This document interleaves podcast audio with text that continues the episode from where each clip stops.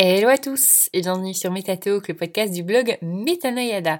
Si vous ne me connaissez pas, enchantée, je m'appelle Sophie, j'ai initialement un blog Metanoyada sur lequel je parle essentiellement d'alimentation saine, de développement personnel, de yoga, bref, tout ce qu'il vous faut pour vous sentir bien.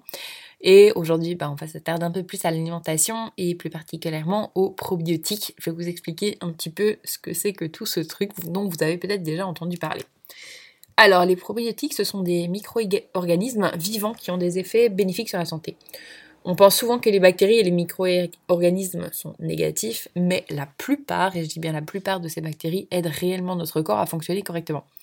En fait, les micro-organismes dans notre corps sont dix fois plus nombreux que les cellules humaines.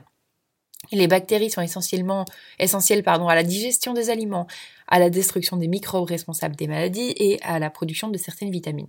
Comme la plupart de ces bactéries vivent dans l'intestin, on va forcément se concentrer sur euh, celles-là. Alors, les aliments probiotiques et les suppléments jouent un rôle important dans le rééquilibrage de la flore intestinale en stimulant les bonnes bactéries qui vivent dans notre intestin. Une bonne santé digestive est également un élément clé du maintien de votre immunité, car 70% du système immunitaire se trouve dans vos intestins. L'intestin, bah, je vous l'apprends, si jamais c'est un organe clé pour le bon fonctionnement de l'organisme, la muqueuse a pour but de filtrer les aliments, les allergènes, les substances toxiques, les bactéries, les virus, etc. Il y a encore beaucoup de choses qui sont filtrées. Et ce système de défense est constitué de trois groupes, la flore intestinale, le mucus et le système immunitaire intestinal. Au total, le tube digestif comprend environ 100 000 milliards de bactéries avec plus de 400 espèces différentes. Pour autant, il y a quand même certains facteurs qui perturbent la flore intestinale.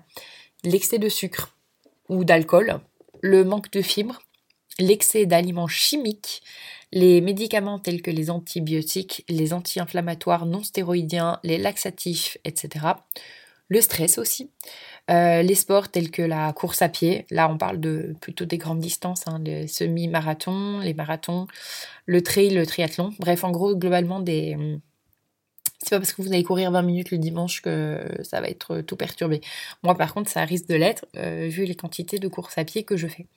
Le vieillissement aussi euh, fait que la flore intestinale est un peu plus perturbée.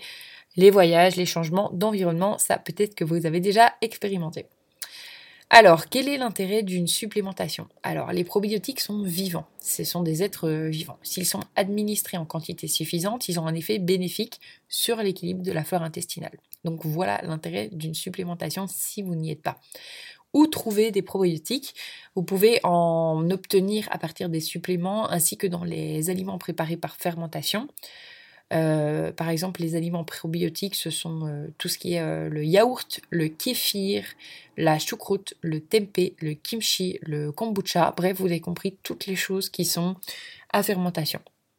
Le problème avec les aliments fermentés, c'est que c'est difficile de savoir exactement combien vous en consommez.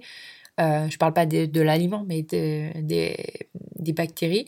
Euh, par contre, ce que je peux vous recommander, un supplément probiotique comme moyen plus fiable pour obtenir une bonne quantité de probiotiques. Donc là, on parle plus euh, de, de suppléments euh, à ingérer que d'aliments normaux. Alors, qu'est-ce que la différence entre les probiotiques et les prébiotiques? Parce que vous avez peut-être entendu parler des deux. Alors déjà, il faut savoir qu'on a besoin des deux. Les prébiotiques, ce sont des fibres alimentaires qui favorisent la croissance des micro-organismes. Euh, c'est un peu comme euh, un engrais qui aiderait en fait les bactéries saines à se développer. La bonne nouvelle est qu'un régime riche en aliments à base de plantes, euh, donc des légumes, des fruits, qui contient euh, généralement beaucoup d'amidons résistants, de fibres solubles et insolubles, fournit la plupart des prébiotiques dont nous avons besoin. Et on le trouve par exemple dans les artichauts, les asperges, les betteraves, les bananes, les fraises, le miel, les oignons, les poireaux. Bref, vous avez compris.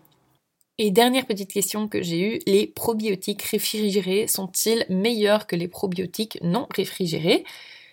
Toutes les cultures vivantes mourront avec le temps, bien que les suppléments utilisent diverses techniques d'emballage pour ralentir le processus.